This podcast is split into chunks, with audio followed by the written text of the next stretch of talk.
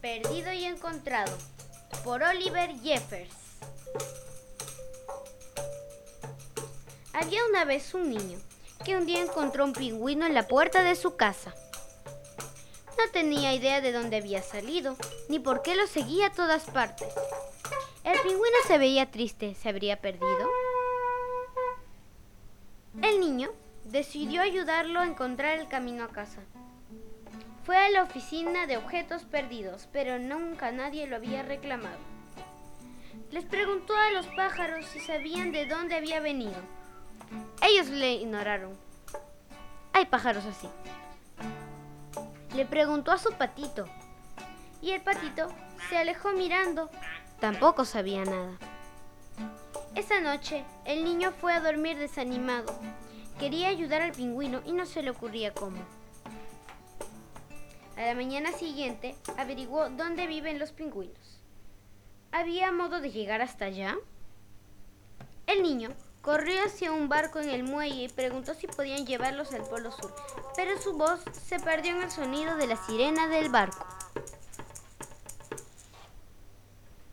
Lo mejor sería ir remando en un bote fuerte y de buen tamaño.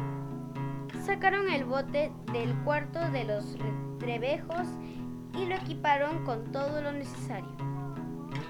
Empujaron su embarcación al agua y se hicieron a la mar. Remaron hacia el sur durante largos días y noches, mientras el niño contaba historias que el pingüino escuchaba muy atento. Atravesaron mares tranquilos y olas altas como montañas hasta llegar al Polo Sur. El niño estaba feliz, pero el pingüino parecía triste otra vez.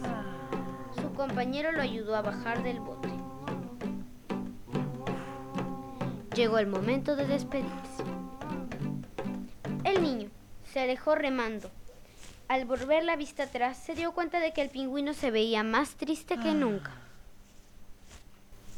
Era tan extraño viajar sin compañía y mientras más lo pensaba, más comprendía su error. El pingüino no estaba perdido, se sentía solo. Tan rápido como pudo, el niño dirigió el bote hacia el sur. Llegó de nuevo al polo. ¿Dónde estaría el pingüino? Por más que lo buscó y buscó, no lo pudo encontrar. Triste, el niño retomó el camino a casa. ¿A quién le contaría historias ahora? al viento, a las olas. En ese instante, algo en la lejanía llamó su atención. A medida que el bote avanzaba, ese algo fue creciendo hasta convertirse en... ¡El pingüino! Y así, el niño y su amigo regresaron juntos a casa, compartiendo maravillosas historias durante el viaje.